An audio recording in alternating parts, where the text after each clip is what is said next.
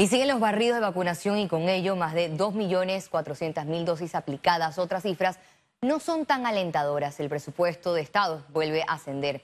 Y mientras tanto, al otro lado del mundo, en Asia, resurgen los contagios COVID-19. Detalles de esta y otras informaciones en nuestra emisión de Econews. Iniciamos enseguida.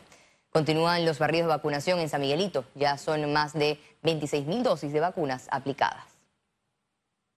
La señora Ruth Vázquez es una de los más de 26 mil residentes de San Miguelito que han sido inmunizados durante los barridos de vacunación que adelanta la operación Panavac 19. Espectacular, nada de fila, nada de nada. Pueden venir a vacunarse, no hay mucha gente, aprovechen, vengan, vengan a vacunarse, que el coronavirus está fuerte. Son 19 centros de vacunación habilitados en San Miguelito, donde se esperan aplicar cerca de 2.000 dosis diarias. Tenemos la vacunación hasta el día domingo, primero de agosto, desde 7 de la mañana a 6 de la tarde. Recorren todas las personas más de 16 años del, del circuito 8-6 y los de 12 a 15 años con alguna enfermedad que acudan a ponerse su vacuna. Muy importante, verifíquense en la plataforma Panamá Solidario Vacunas y alguna persona que no haya, eh, por algún motivo, no se haya podido registrar en la plataforma, de igual manera, si vive en el circuito 8-6, puede acudir a una de las 19 escuelas con algún certificado, con algún recibo de que certifique que vive en el distrito y se procederá a colocarle su vacuna. Jóvenes y adultos participan de estos barridos de vacunación, jornada que se realiza de manera fluida y con filas cortas. Mucha afluencia de jóvenes, hay que, hay que decirlo, y a la vez también exhortar a la persona del corregimiento, ¿no? Eh, que vengan a la escuela, vengan al Centro Educativo República de Colombia a, vacunarse. Eh, es importante eh, que todos lo hagamos en conjunto para poder tener esa inmunidad que tanto deseamos y también esa reactivación económica para el país. Para estos barridos de vacunación, las autoridades de salud recalcan la importancia de estar registrados en la plataforma de Panamá Solidario e indispensable que hayan ingerido alimentos previo a la aplicación de la dosis de la vacuna Pfizer. Keren Pérez, Econews. Expertos aseguran que la variante Delta del COVID-19 afecta más a niños y jóvenes. Nosotros en Panamá eh, eh, tenemos eh, tres variantes circulando que predominan, la alfa, tenemos la gamma y tenemos la lambda. En ese escenario creo que nosotros podemos seguir todavía conversando de que la inmunidad de rebaño nos llegaría con un 70% de la población vacunada. Y si nosotros estimamos los números de vacunas que estamos colocando y lo promediamos por las próximas semanas, Estamos, eh, eh, en promedio pondríamos 240 mil dosis de vacuna en las próximas 13 semanas. La variante Delta es la más transmisible de todas las variantes, ¿no? Es 100%, más transmisible que la variante original de Wuhan. Eh, si la variante de, Wuhan, por ejemplo, cada persona infectada con esa variante infectaba a dos y media personas en, su entorno, la Delta es cinco o más esa, ese poder de contagio. El próximo 11 de agosto reinician los barridos de vacunación en las provincias de Herrera. Autoridades estiman que con esta jornada alcanzarán la inmunidad de rebaño. Esperamos que ahora en la, tercera semana de agosto ya podamos cumplir las mismas cantidades de, o los mismos porcentajes que hicimos en la primera, primera vacunación y lograr de un 80 a un 85%. Esto nos permitiría ya soñar lo que sería la, la de rebaño para toda la península de Azuero, porque igualmente Los Santos está haciendo el mismo trabajo. Así que eh, solamente en espera de que las personas acudan, el igual llamado que hicimos en la primera vacunación, que acudan ahora en, en la segunda cuando iniciemos ahora el 11 de agosto. El número de casos hospitalizados por COVID-19 continúa en descenso. Veamos en detalle la cifra del MINSA. 433.545 casos acumulados de COVID-19. 1.022 sumaron nuevos contagios por coronavirus. 547 pacientes se encuentran hospitalizados, 100 en cuidados intensivos y 447 en sala. En cuanto a los pacientes recuperados clínicamente, tenemos un reporte de 414.118. Panamá suma un total de 6.798 fallecidos, de los cuales 6 se registraron en las últimas 24 horas. El órgano ejecutivo presentó en la Asamblea Nacional el presupuesto general del Estado 2022 que asciende a 25 mil millones de dólares. El proyecto que dicta la ejecución e inversión de los fondos públicos para el próximo año fue entregado a los diputados por el ministro de Economía y Finanzas Héctor Alexander. El nuevo presupuesto registró un alza de 3.6% en comparación al 2021 que superó los 24 mil millones de dólares. Este presupuesto del 2022 está siendo adversamente afectado por el COVID-19 los ingresos corrientes esperados para el año 2022 representan lo que obtuvimos hace cuatro años atrás. Sin embargo, no hemos retrocedido cuatro años atrás en nuestro gasto de operación y de funcionamiento. Pese a la crisis económica y la caída de los ingresos corrientes, el Ejecutivo apostó en incrementar los montos de las entidades públicas. En los últimos 10 años, la deuda pública y subsidios se triplicaron y la planilla se incrementó 2.7 veces. Eh, estos incrementos, principalmente en los gastos de operación, lo que hacen entonces es que disminuyen los niveles de ahorro del gobierno nacional. La sustentación del ministro Alexander contrastó con la falta de rendición de cuentas de los fondos públicos y una deuda que cerrará en diciembre de 2021 por arriba de los 40 mil millones de dólares. Se continúa con la consolidación de la disciplina fiscal y el manejo responsable de los recursos del Estado dentro de la política de austeridad con eficiencia vamos a estar examinando con mucha cautela ese presupuesto que está aumentando en más de 2 mil millones de dólares. Vamos a ver cómo está distribuido eso. Tenemos la expectativa y ojalá que se destine más dinero a inversión que a funcionamiento. Yo creo que el país está hastiado de ver los recursos despilfarrados en planilla estatal. El presupuesto general del Estado pasará por la Comisión de Presupuesto de la Asamblea Nacional, controlada por el diputado del PRD, Benicio Robinson. Félix Antonio Chávez, Econius. La Asamblea Nacional aprobó en tercer debate el proyecto de ley que establece la obligatoriedad de las medidas de bioseguridad en todas las instalaciones de salud. El documento señala que las unidades administrativas encargadas de bioseguridad del Ministerio de Salud y la Caja de Seguro Social anualmente se reunirán con el propósito de determinar y mantener actualizados los estándares sanitarios en cuanto a insumos, equipos, medidas y protocolos. Además, el diputado proponente Víctor Castillo manifestó que hay propuestas y protestas por parte del personal de salud al no contar con los insumos. Este jueves el Pleno de la Asamblea también aprobó entre ese debate el proyecto de ley sobre arrendamiento. Siguiente punto, señora secretaria. El diputado independiente Juan Diego Vázquez pidió ante el Pleno de la Asamblea la discusión del proyecto de ley de imprescriptibilidad de delitos de corrupción. Ahora El Salvador se suma a la lista de países que van a tener la discusión y según lo que podemos ver de los avatares políticos, el presidente cuenta con una asamblea que sin duda lo va a aprobar.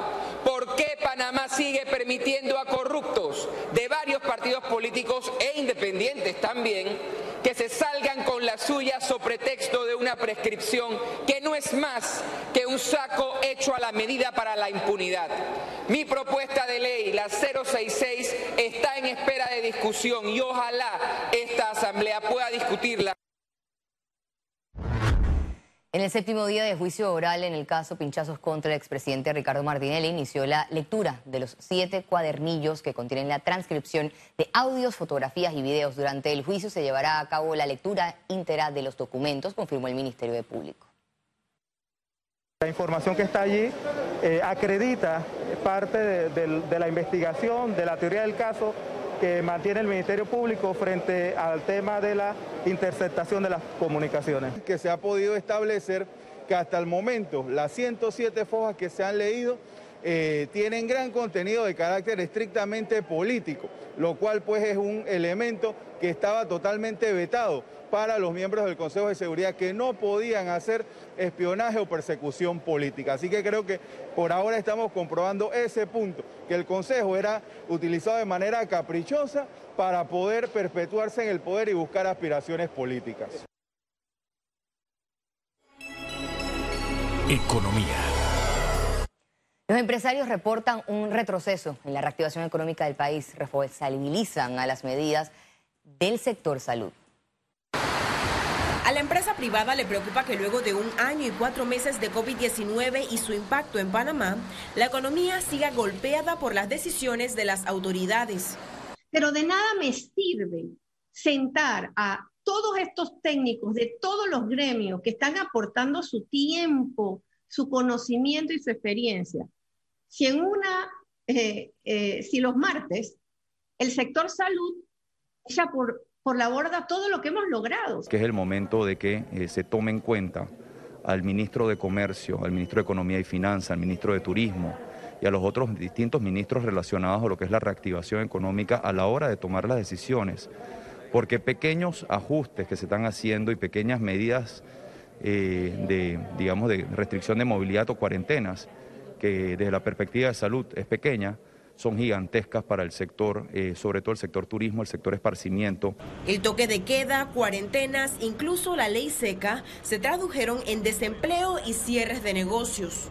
Pero ¿qué significa para el panameño que está ahí afuera?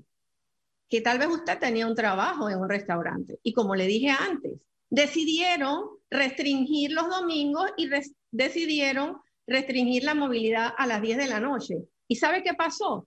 Que usted perdió su empleo porque ese restaurante o ese almacén o esa industria que estaba produciendo por turnos tuvo dificultad entonces para poder movilizar a sus trabajadores que trabajan tres turnos porque trabajan 24/7.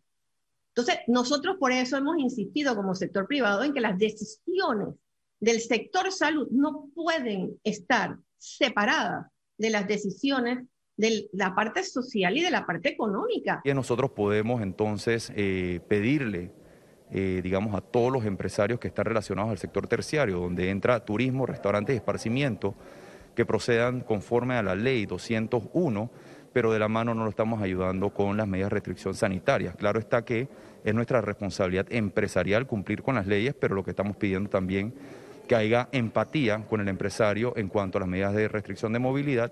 Un ejemplo de este retroceso es el sector de los restaurantes que reportó una contracción de 40% en sus ventas respecto a abril cuando no debían cerrar a las 10 de la noche. Ciara Morris, Econews. Diputado de la Asamblea Nacional presentó un anteproyecto de ley que busca crear un fondo especial de reactivación económica y generación de empleos. La estrategia es crear un fondo, un fondo especial como lo han hecho otras economías eh, de la región y otras economías europeas. El Banco Mundial, el Banco Interamericano de Desarrollo y CEPAL han recomendado transferencias directas a las empresas privadas. Es un fondo que se proyecta de 800 millones de dólares para reactivar unos 250 mil empleos. El presidente de la Cámara Nacional de Turismo, Ernesto Orillac, reiteró en el programa Radiografía que las medidas y restricciones a turistas en el aeropuerto de Panamá están afectando a la imagen del país. No podemos tener un aeropuerto, seguir teniendo un aeropuerto militarizado, donde cuando el visitante entra se siente, se siente cohibido porque siente de que, de que, de, que de alguna forma u otra lo están, lo están tratando como, un, como una plaga. Y eso no puede pasar. O sea, no, no podemos seguir en eso. Desde este viernes 30 de julio los precios de los combustibles disminuirán respectivamente. A continuación el detalle. La gasolina de 95 octanos tendrá un valor de 93 centavos el litro, una disminución de un centavo. La gasolina de 91 octanos se situará en 89 centavos el litro, una baja de un centavo, mientras que el diésel quedará en 76 centavos el litro, baja un centavo. La Cámara Minera de Panamá espera que la renegociación de un nuevo contrato con Minera Panamá alcance los mejores beneficios. En un comunicado, el gremio minero manifestó que la meta del nuevo contrato no puede ser otra que continuar promoviendo el desarrollo económico, social y ambiental sostenibles dentro de un marco de seguridad jurídica a lo largo, a largo plazo que atraiga más inversión extranjera. Toma un descanso y recarga energías. Aprovecha tarifas desde 99 dólares para dos personas y disfruta de una estadía libre de estrés en Sheraton Gran Panamá. Llámanos al 305-6560 o visítanos en nuestras redes. Presenta Conexión Financiera. Las recientes inundaciones en Europa y Asia no son casuales. Todas responden a los desastres climáticos que lamentablemente son provocados por el hombre y esto a su vez golpea a la economía. ¿Cómo evitarlo? ¿Qué tipo de acciones debe aplicarse? Esto y más lo que responderá nuestro economista Carlos Araúz. Adelante, Carlos. Gracias por el pase. Es realmente sorprendente que existan personas que hoy día aún nieguen la participación del ser humano en los desórdenes climáticos que tanto luto y dolor han provocado en las últimas semanas. Los niveles de calor en la costa oeste de los Estados Unidos de América han sido históricos, llegando a promediar en algunas áreas 110 grados Fahrenheit por días consecutivos. Europa ha sido golpeada como nunca, con casi 200 muertos en Alemania, en lo que muchos catalogan como las peores inundaciones en mil años. Mientras que similares tragedias han ocurrido en varias provincias de China. Es tan evidente la influencia del ser humano en estos temas que la comunidad europea está pasando leyes para eliminar carros que no se muevan por medio de fuentes de energía limpias. Y más interesante aún, se contemplan aranceles para las exportaciones de aquellos países que no tomen acciones para reducir la evidente masacre del medio ambiente. Por ejemplo, si Panamá en 10 años no puede modificar la fuente de sus energías, pues quizás las piñas, el banano o el café que hoy exportamos se quede sin compradores. Nos cuesta a veces pensar en el largo plazo, especialmente viendo una pandemia despiadada en todo sentido como la que enfrentamos hoy. Nos preocupa la caja de seguro social, nos preocupa el crecimiento financiero, el económico. Sí, nos quita el sueño, la salud de nuestros seres queridos y su atención. Pero no nos sacuden los miles de millones de dólares que nuestra irresponsabilidad e indolencia provocan en pérdidas todos los años, simplemente porque no queremos entender que un planeta enfermo es un planeta económicamente vulnerable y hasta en decadencia. Ojalá lecciones queden de la pandemia, ojalá nos conmuevan los recientes escenarios de calor extremo, de inundaciones asesinas, de contaminación en nuestros ríos, apostando a que despertemos de una buena vez a la realidad que nos ahoga. Somos un virus destructivo para el único planeta que tenemos. No hay un plan B. Retorno el pase. Muchas gracias, Carlos, por tu siempre valioso análisis y todo forma parte de un engranaje que comienza con la conciencia. Conexión Financiera fue presentado por... Toma un descanso y recarga energías. Aprovecha tarifas desde 99 dólares para dos personas y disfruta de una estadía libre de estrés en Sheraton Gran Panamá. Llámanos al 305-6560 o visítanos en nuestras redes.